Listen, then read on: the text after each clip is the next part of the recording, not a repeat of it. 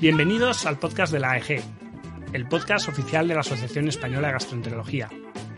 Queremos que este sea nuestro punto de encuentro, donde aprovecharemos para repasar la literatura con los propios autores y le daremos una vuelta de tuerca a las publicaciones.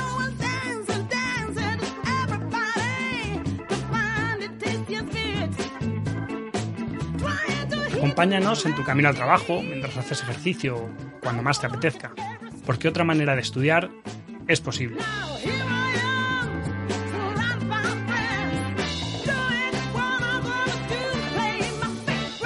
Soy Luis Hernández y os haré de guía en este viaje. ¡Empezamos!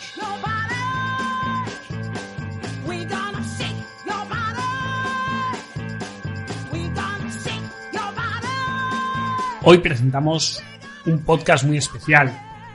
Hoy traemos los documentos de consenso que ha realizado la Asociación Española de Gastroenterología junto a la Sociedad Española de Endoscopia Digestiva y la Sociedad Española de Anatomía Patológica sobre el cáncer gástrico. Eh, los dos documentos de posicionamiento hablan sobre cribado cáncer gástrico en poblaciones con baja incidencia y eh, la calidad de la endoscopia digestiva alta para la detección y vigilancia de las lesiones precursoras de cáncer gástrico. Para ello contamos con tres invitadas de excepción.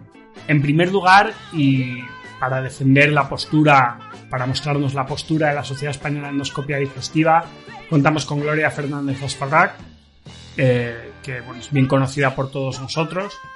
Para defender a la Sociedad Española de Anatomía Patológica traemos a, a Miriam Cuatracasas, que, que bueno, yo creo que todos los que hemos hecho algo de investigación sobre endoscopia y hemos contado con el Hospital Clinic también conocemos de, de su largo recorrido ¿no? en, la, en la anatomía patológica del tubo digestivo y mm, defendiendo a la Asociación Española de Gastroenterología, nadie mejor que nuestra secretaria general, la doctora Ángeles Pérez Aisa. Como el tema es largo y, y es cierto que tenemos muchas cosas que discutir, hemos decidido dividir este podcast en dos, así que espero que disfrutéis ambos.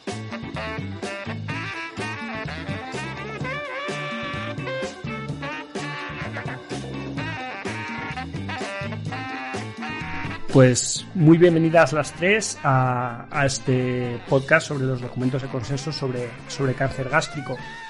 Yo la primera pregunta, sobre todo en los documentos de consenso, me gusta saber si cómo ha sido la preparación y la coordinación de, de un documento, que al final son tres sociedades, ¿no? La Sociedad Española de Endoscopia Digestiva, la Asociación Española de Gastroenterología y la Sociedad Española de Anatomía Patológica.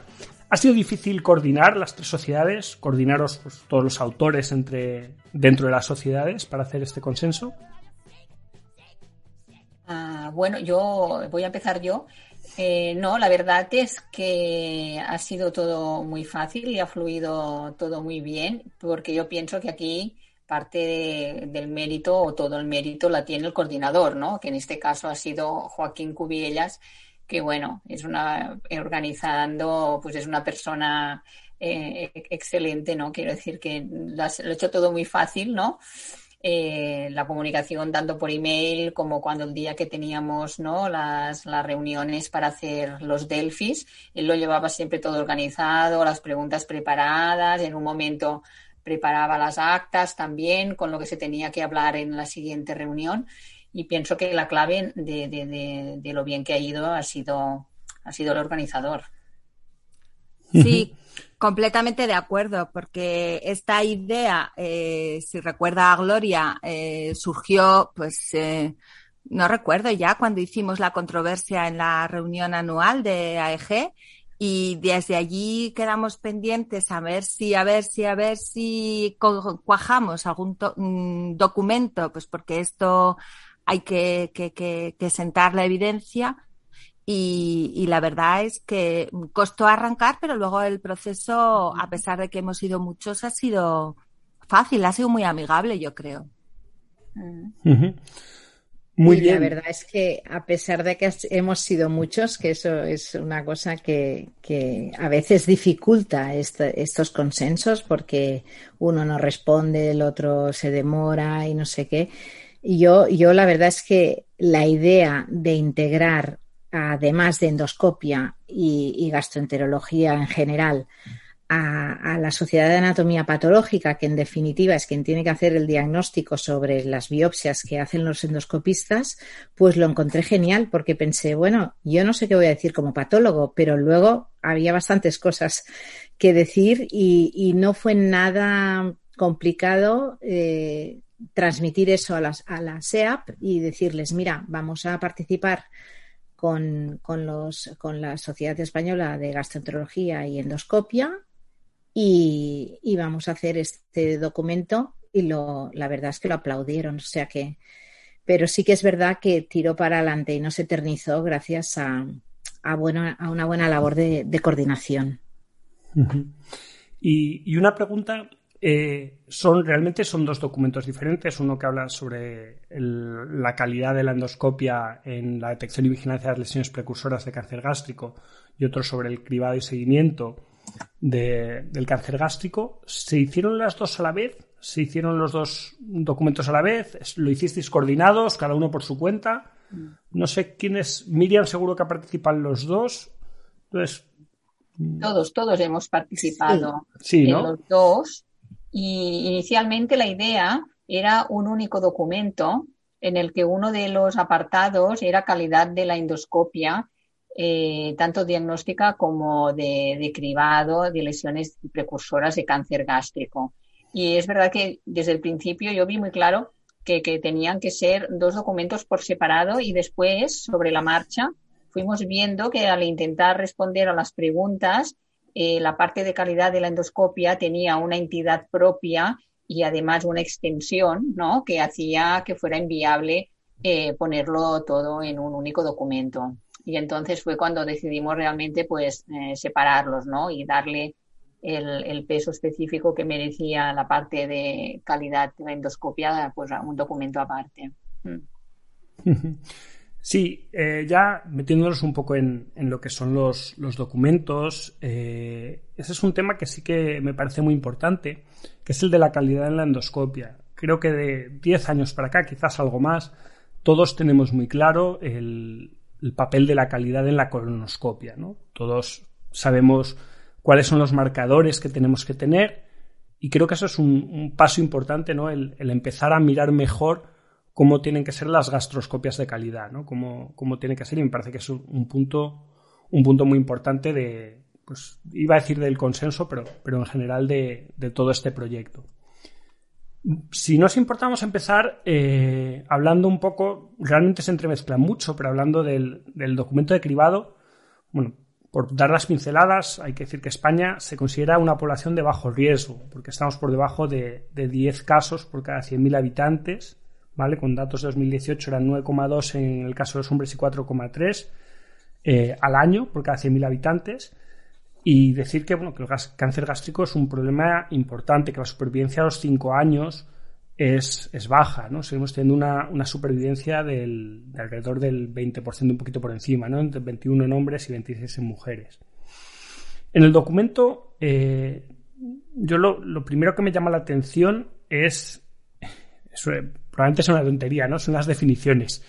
Eh, creo que con las definiciones eh, cualquier residente tiene para estudiar un buen rato, ¿no? O sea, si nos ponemos a ver todas las definiciones que se dan, que es una población de riesgo para cáncer gástrico, que es la atrofia gástrica, que es la metaplasia intestinal, la diferencia entre metaplasia intestinal completa e incompleta, pues todo eso ya no, nos da para, para estudiar eh, mucho. ¿Teníais claro que había que dejar claras todas estas definiciones?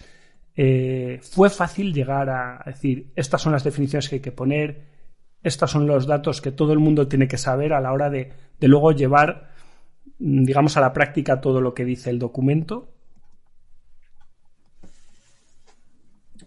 Eh, sí, la, la ver- la verdad es que pienso que la diferencia de este documento con otros documentos de consenso es que ha intentado además ser muy didáctico, ¿no? Eh, pues por esto mismo, ¿no? De las definiciones o del alas de, de fotografías, porque a veces estos lo, documentos de lo consenso explicamos un poco en se la... convierten en un documento extensísimo que te acabas leyendo las recomendaciones eh, y, sabes que allí tienes una fuente de bibliografía buenísimo para el día que lo necesites, ¿no? Para hacer, escribir algo o hacer alguna, alguna revisión. Entonces, realmente nuestro objetivo era que fuera una- una- un documento que fuera útil para la práctica clínica diaria y por esto realmente fue muy importante eh, la decisión de poner estas definiciones, ¿no? Para que todo el mundo supiera realmente de qué estábamos hablando, porque muchas veces hablas sin saber exactamente lo que, lo que significa, ¿no? Y, justamente la definición de endoscopia de, de calidad, ¿no? En este primer documento de cribado intentamos hacer una definición muy sencilla porque evidentemente pues hay otros criterios, ¿no? Y hay muchos otros indicadores de calidad, pero intentamos co- recoger los más importantes que podían resumir en cuatro, en cuatro palabras lo que considerábamos una endoscopia de calidad, ¿no? Y quedó definida pues como una endoscopia hecha con un endoscopio de alta definición, con una realización eh, de toma de fotos sistemática de las áreas eh, anatómicas y de las lesiones y dedicando un tiempo mínimo de siete minutos. Y bueno, y pienso que es importante, ¿no? Eh, hacer, haber hecho estas definiciones. Sí, sí, yo completamente de acuerdo. No sé si quieres añadir algo más. Vale, eh, dentro de las recomendaciones, eh, cuando vamos a los resultados, todo a, lo que se llegan, empezamos con una cosa que, que cada vez está más de moda y yo creo que cada vez es más importante, que es el no hacer, ¿no? Cuando paramos, cuándo hay que hacer cribado y cuándo no, eh, cuándo paramos, a qué edad. Eh, ¿Por qué limitasteis la edad? O sea, ¿por qué a partir de los 75 años no hacemos más seguimiento, no hacemos más cribado? ¿Por qué? Bueno, lo, explicamos un poco en la justificación, ¿no? Y si ya hay poca evidencia de que el cribado en ciertas condiciones eh, o en situaciones o en condiciones eh, de lesiones precursoras eh, tenga sentido, tenga relevancia, pues ya cuando eh, subimos de los 75 años es que la incidencia baja mucho y, de los 80 y con comorbilidades que no tiene sentido porque lo que vas a plantear son técnicas eh, quirúrgicas que, que, que, que, bueno, pues que, que, que van a condicionar eh, muy malos resultados. Entonces, eso mm, también lo consideramos esencial plantearlo desde, desde el principio. Y, y, bueno, mm, pues eh, eh, lo, lo, vimos bastante claro. No fue una de las recomendaciones que nos costase más eh, establecer. Si os fijáis, bueno, pues el acuerdo era prácticamente total, porque ya las dudas de recomendar hacer cribado en muchísimos escenarios nos surgían de forma, de forma clara. Uh -huh. Muy bien. Además, en, y... ese sentido, en ese sentido querría añadir ¿no? que esto tampoco es algo nuevo, sino que en, las recomendaciones de seguimiento del esófago de Barrett, por ejemplo, de la Sociedad Europea, también se establece ¿eh? un, un límite de edad a partir del cual ya no tiene sentido hacer este, este cribado o este seguimiento. Sí, y bueno, a mí aquí siempre en estos casos estoy completamente de acuerdo con ello pero me cuesta la esperanza de vida menor de 10 años, me cuesta mucho, sobre todo cuando la patología es patología no digestiva, muchas veces estimar cuál es la esperanza de vida menor de 10 años y eso a veces creo que es lo que más nos va a costar, ¿no? sobre todo en gente joven con, con patologías graves o pluripatologías de otros ámbitos, digamos, creo que a mí por lo menos es lo que más me va a costar. Vamos ahora que Miriam la hemos tenido callada porque hablábamos de otras cosas, pero sí que ahora llegamos a, a la parte de la anatomía patológica, que creo que efectivamente es un, un, acierto tremendo el contar con los, con los patólogos, ya que creo que es muy importante lo que vamos a ver y, y la importancia de lo que se ve en anatomía patológica a la hora de, de ver el seguimiento. Aquí me viene la duda, se recomienda el, el realizar Holguín, seguir la clasificación de Holguín. ¿Por qué? ¿Por qué Holguín? ¿Por qué no, Olga? Bueno, porque hay un poco, la verdad es que es que yo me planteé esa, esta misma pregunta, porque en realidad si uno va leyendo el documento y las definiciones y, un poco el hilo narrador, ¿no? de todo esto, pues evidentemente las lesiones precursoras en cáncer gástrico, de- del cáncer gástrico son tanto la atrofia como la metaplasia intestinal y, eh, pero tiene mucho más peso la metaplasia intestinal. Es más reproducible su evaluación histológica que la atrofia. La atrofia depende de la orientación de la propia biopsia. La puedes interpretar, a no ser que sea un patólogo especializado en gastrointestinal y que vea muchísimas biopsias endoscópicas y se dedique a esto y haya leído de esto, puede sobreinterpretar o infrainterpretar la atrofia. O sea, no es tan reproducible a nivel, o sea, si tienes un corte de, de una pared gástrica no hay problema, pero a nivel de biopsia endoscópica, la atrofia no tiene tanta reproducibilidad como la tiene la metaplasia intestinal. Y por eso nos focalizamos en esto, aunque claro, si tú pudieras combinar Olga y All Jim, pues sería mucho mejor.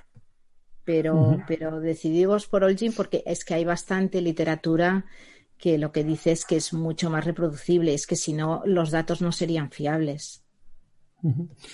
Y, y luego está el papel de, de la metaplasia intestinal, completa o incompleta. ¿Cómo de reproducible es? ¿Cómo de fácil es para vosotros distinguir una de otra? Y bueno, Vale, luego ahí- aquí.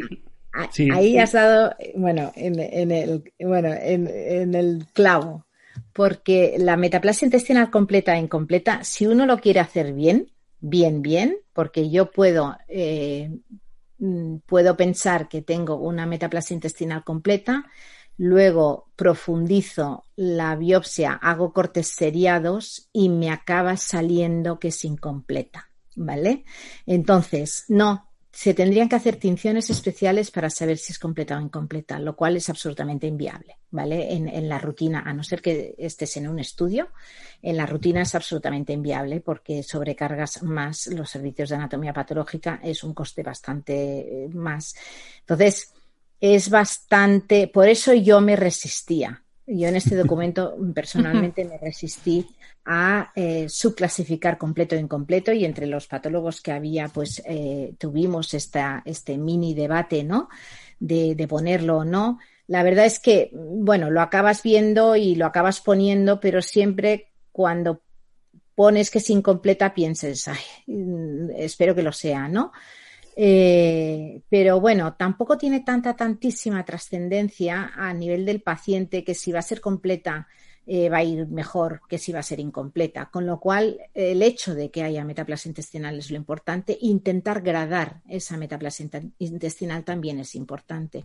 Y luego, lo que, bueno, si puedo aprovechar para decirlo ahora, lo que ha servido como mínimo en nuestro servicio este documento ha servido para que, o sea, no tan solo nosotros, nosotros no aplicábamos Olgim, eh, los gastroenterólogos nos lo pidieron, eh, Gloria dijo, bueno, ¿por qué no lo ponéis? Yo intenté mm, no ponerlo porque, porque es un poco más de trabajo para las biopsias, pero pensé, a ver, si ellos van a hacer el esfuerzo de hacer el AIM, bueno, el AIM este, o sea, el esfuerzo de hacer las biopsias endoscópicas en las atrofias para poderlos seguir bien, que en definitiva es a lo que vamos, al objetivo final, y van a tomar las muestras como se deberían tomar y ellos van a intentarlo, ¿por qué nosotros no podemos clasificarlo bien y darles el feedback que se merecen, ¿no? Entonces, mm, nosotros a raíz de esto hemos implementado en las atrofias gástricas que tienen todas las biopsias y que así nos lo piden, contestamos con el Olgim. O sea, con el, con el riesgo, es decir, Olgim 1, 2, 3 o 4. Y estoy Bueno, muy contenta. Yo, yo aquí tengo dos preguntas. Como digo yo, una me la has dejado votando, que es cómo tomamos las biopsias. Y la otra es si habéis estandarizado vosotros o si crees que, que sería el, hecho de estandarizar los informes de anatomía patológica en los casos de que se tomen biopsias según protocolo. Eh, si crees que es importante estandarizar, es una manera de, de, asegurarnos que siempre vamos a dar los mismos datos, que vamos a dar todos los datos. Mira, estandarizar es importantísimo, no tan solo en, en, en cáncer gástrico, en, o sea, estandarizar es básico, porque si no, si no estandarizamos no podemos comparar. Y no podemos hacer estudios ni multicéntricos ni unicéntricos porque si yo lo hago así y, y la, la, la, patóloga que tengo al lado de mi, del mismo equipo lo hace distinto, eh, una, el receptor va a decir, ah, me lo ha hecho esta y me falta este dato. Ah, me lo ha hecho esta y me sobra este dato.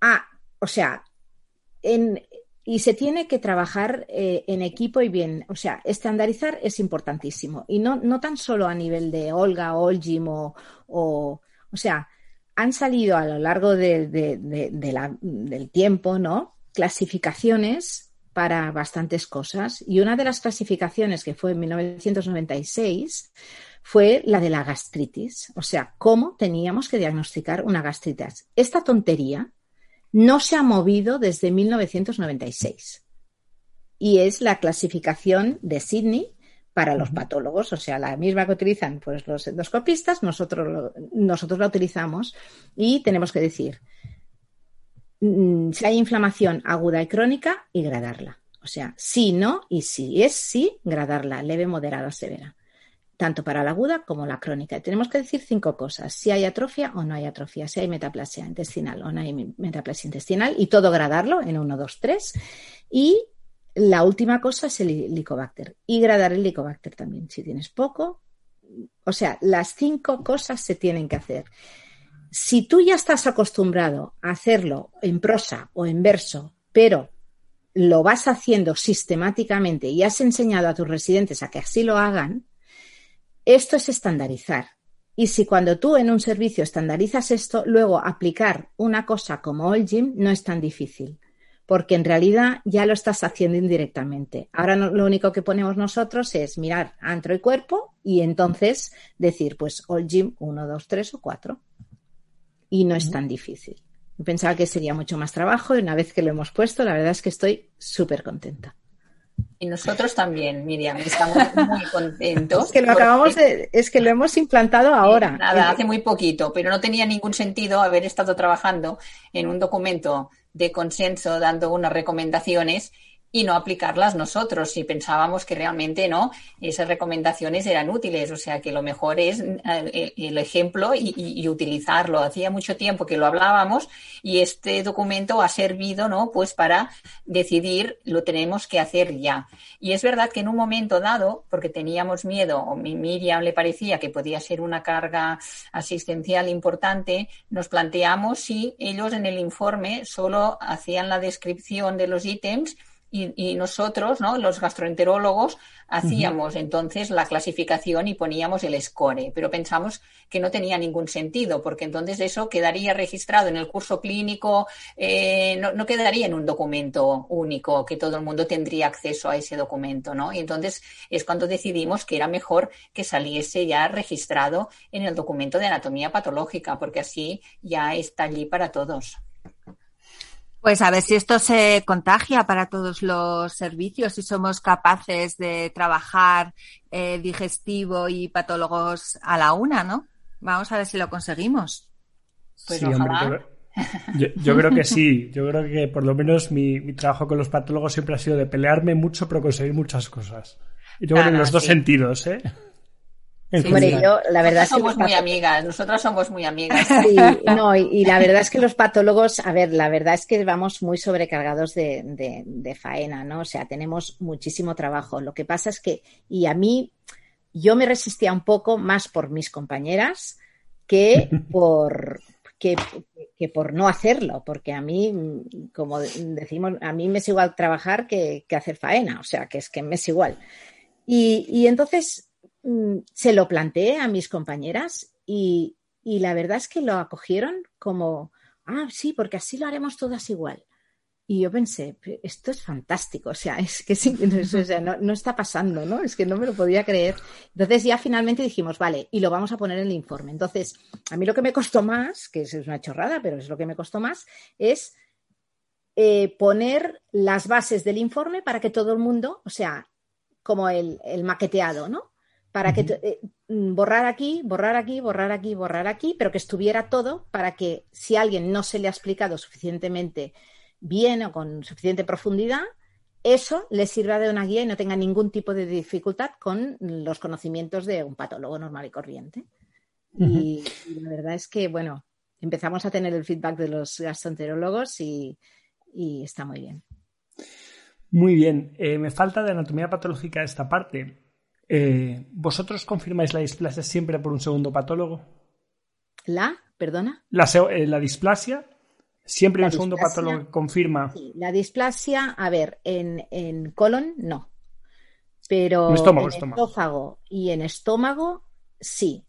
Así lo dicen las guías y no es que nosotros seamos muy obedientes, pero las consecuencias que tiene tanto en un estómago como en un esófago de Barrett eh, decir cierta displasia y sobre todo cuando tú llegas a un hospital y no conoces al interlocutor, si, si uh -huh. no sabes si ese interlocutor va, no te va a decir nada y, y, y, lo siguiente que tienes encima de la mesa es el esófago de esa persona, ¿vale?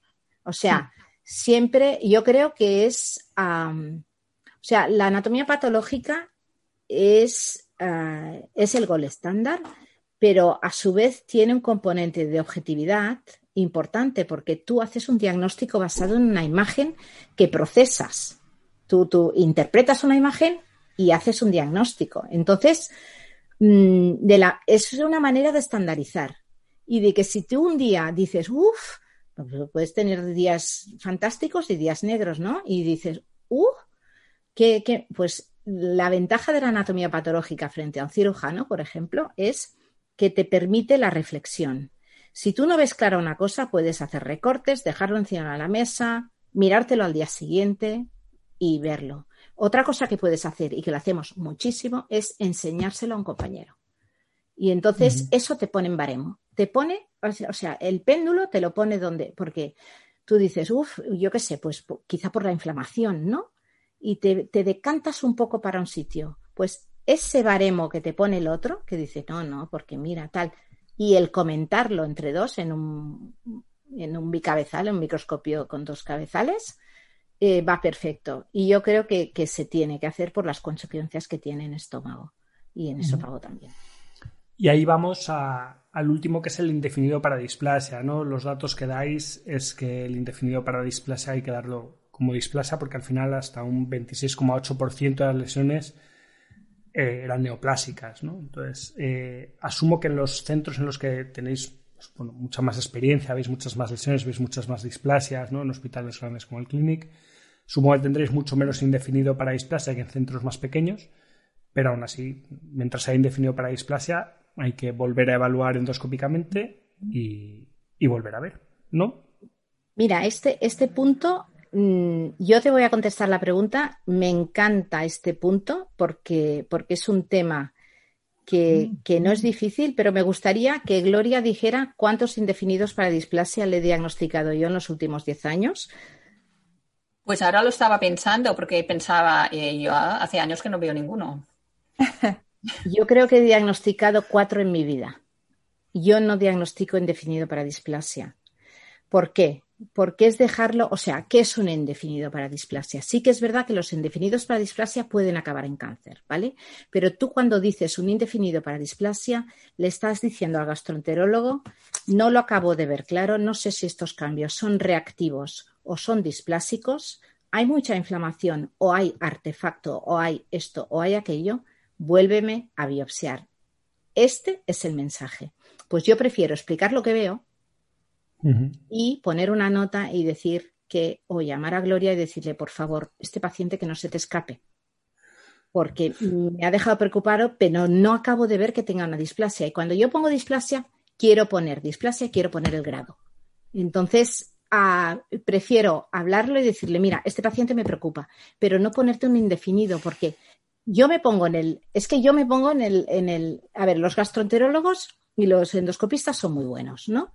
Partamos de aquí. Entonces, yo me pongo, son mis interlocutores y saben lo que yo sé, que yo estoy especializada en esto, pues estamos a la misma altura. Y entonces eh, me pongo en su lugar y pienso, guau, ¿qué tengo que hacer con este paciente? Yo sé que Gloria me va a llamar.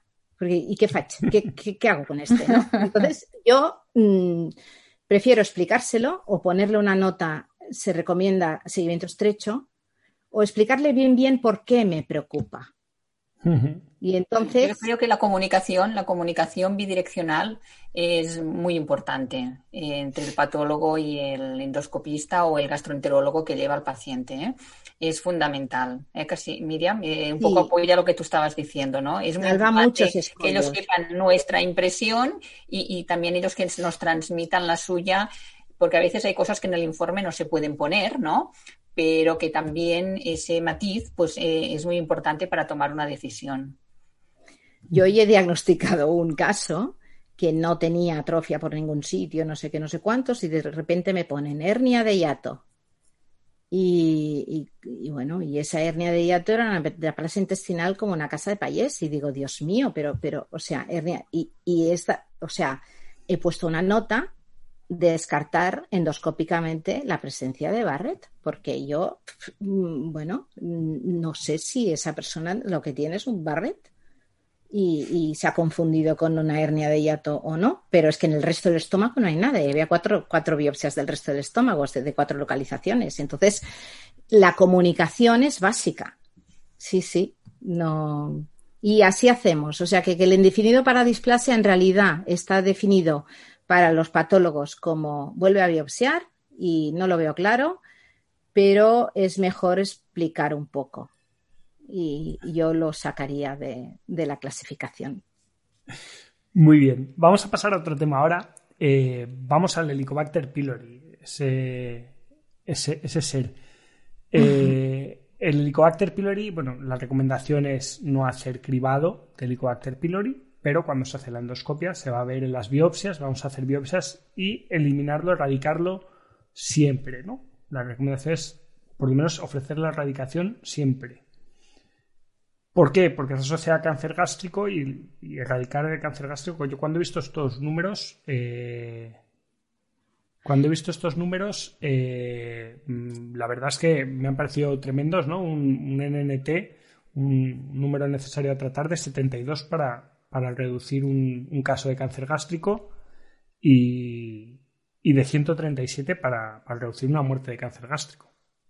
Sí, Luis, y efectivamente es que de esto hay evidencia tanto para atrofia como para metaplasia, no tanto para que sea capaz de revertir todas las, las condiciones, pero desde luego en la atrofia sí que condiciona el, eh, la evolución y los pasos siguientes a, a, dar. Entonces, lo que no tiene sentido es como no sé si lo estamos haciendo, pero esa es la percepción que muchos de nosotros hemos tenido, es hacer endoscopia a una atrofia gástrica cada tres años y no preocuparnos en ningún momento del estatus helicobacter.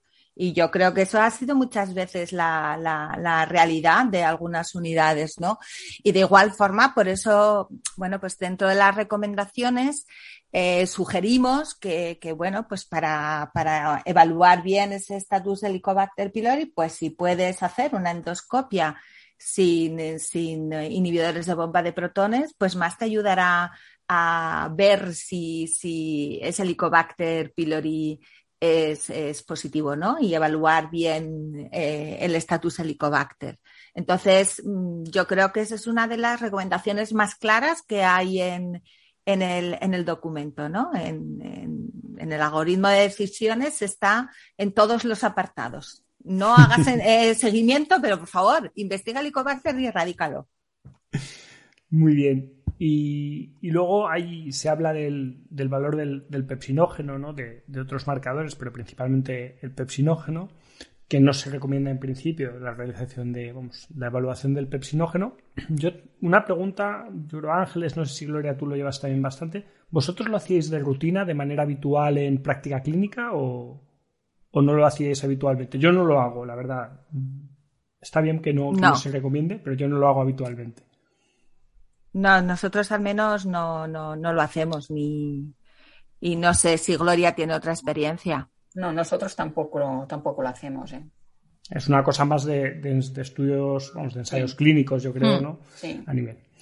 Bueno, vamos a- al cribado con endoscopia, ¿no? No se recomienda cribado generalizado en nuestro medio, mm, ¿vale? Se, se comenta el caso de los portugueses que parece que puede ser que en, en- en países con, con un poco más de, de incidencia de cáncer gástrico sí que podría ser coste efectivo, sí, un poco con muchas, muchas incógnitas entre medias hacerlo, pero en España creo que queda claro que en principio no se debe hacer cribado poblacional.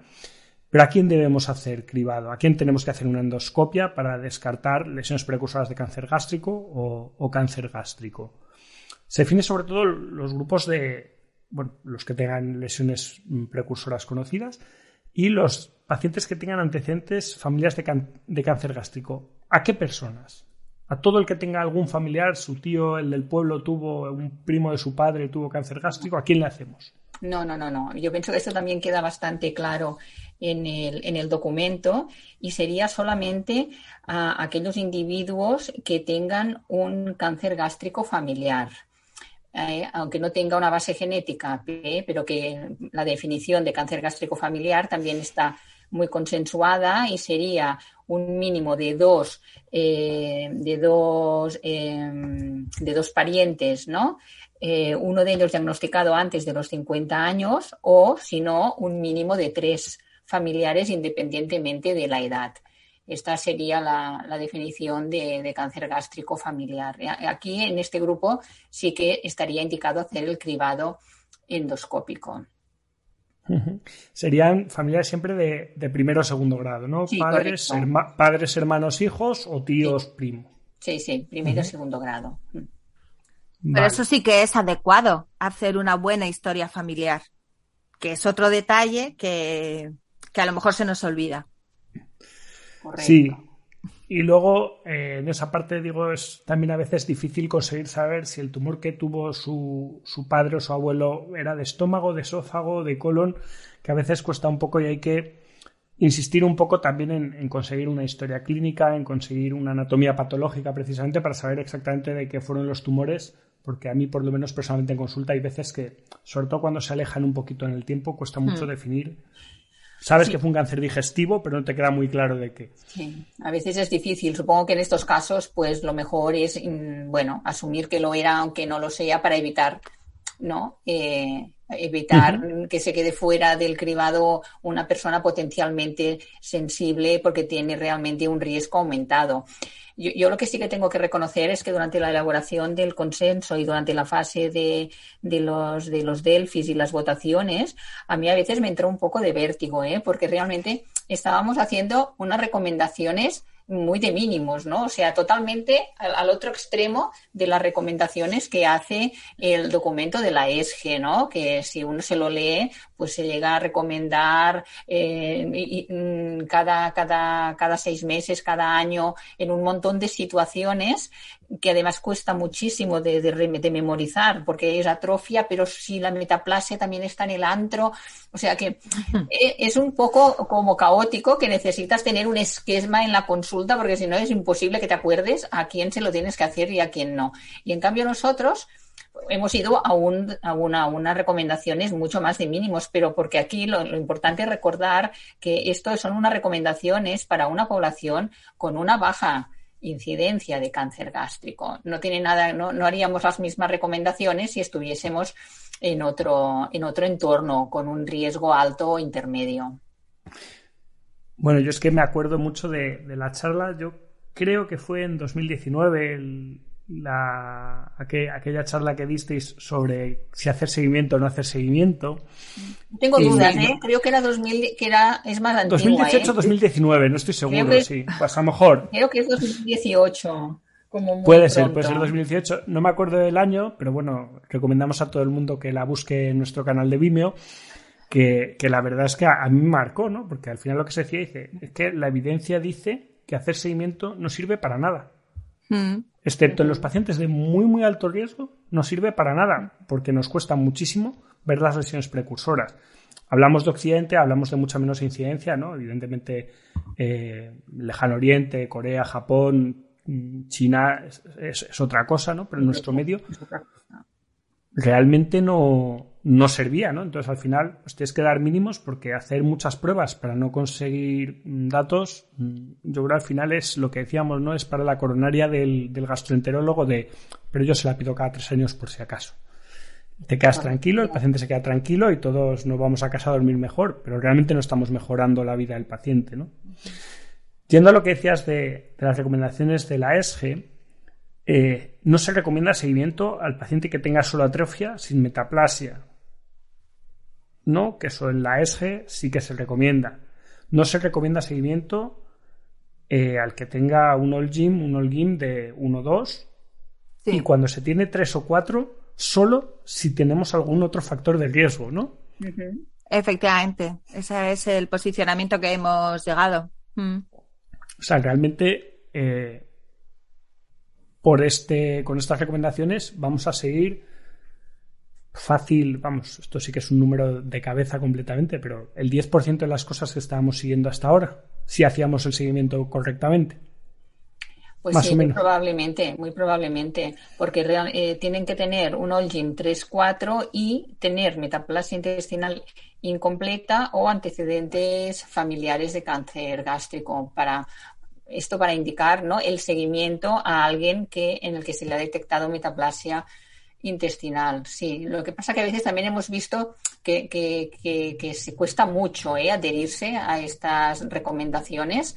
Eh, pasa igual con los pólipos de colon y pasa igual que con el Barrett, ¿eh? que por mucho que la guía te diga Barrett de menos de 3 centímetros sin displasia cada tres años, cada año tienes allí otra vez al paciente porque se le han pedido la, la, la endoscopia de seguimiento. Y cuesta mucho, cuesta mucho. Una cosa son las recomendaciones a nivel poblacional y otra cosa después es pues la preocupación del paciente o, o del propio médico que lo lleva, que tendríamos que intentar que si el paciente es el que está preocupado, bueno, puede hablarse con él y se puede acordar hacerle alguna endoscopia, pero lo que no se puede hacer es una endoscopia para la tranquilidad del, del médico que lleva al paciente. Es Bueno, que voy a ser sí, malo. No, Gloria, pero sí. me- me- menor de 3 centímetros son 5 años. Por eso, por eso.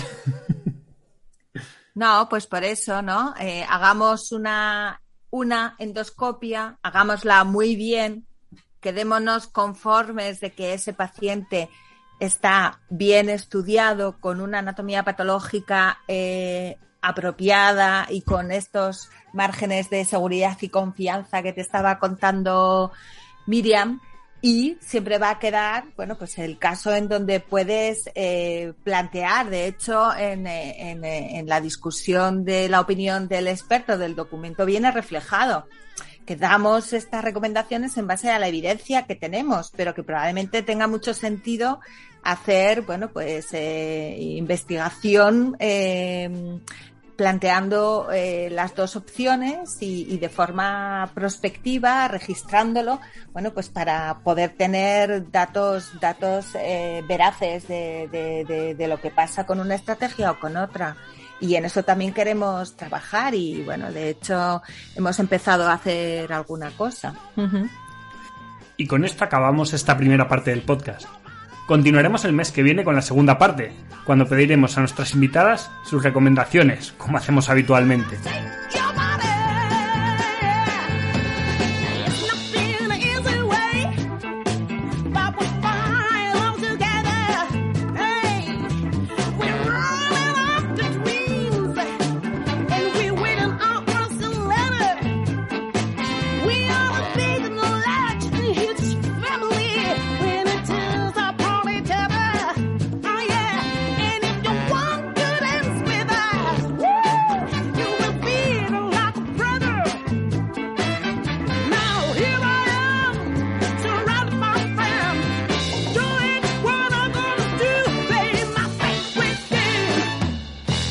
Esto ha sido todo. Esperemos que hayáis disfrutado y aprendido. Tanto el artículo original como el resto del material del que se ha hablado en el podcast estará enlazado en la descripción. Lo que estés escuchando es Shake Your Body de Fridonia, de su disco Dignity and Freedom.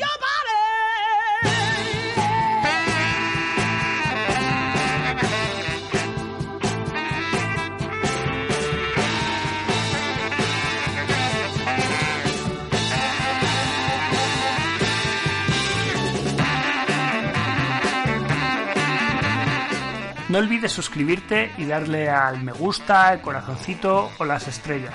Nos vemos el próximo mes.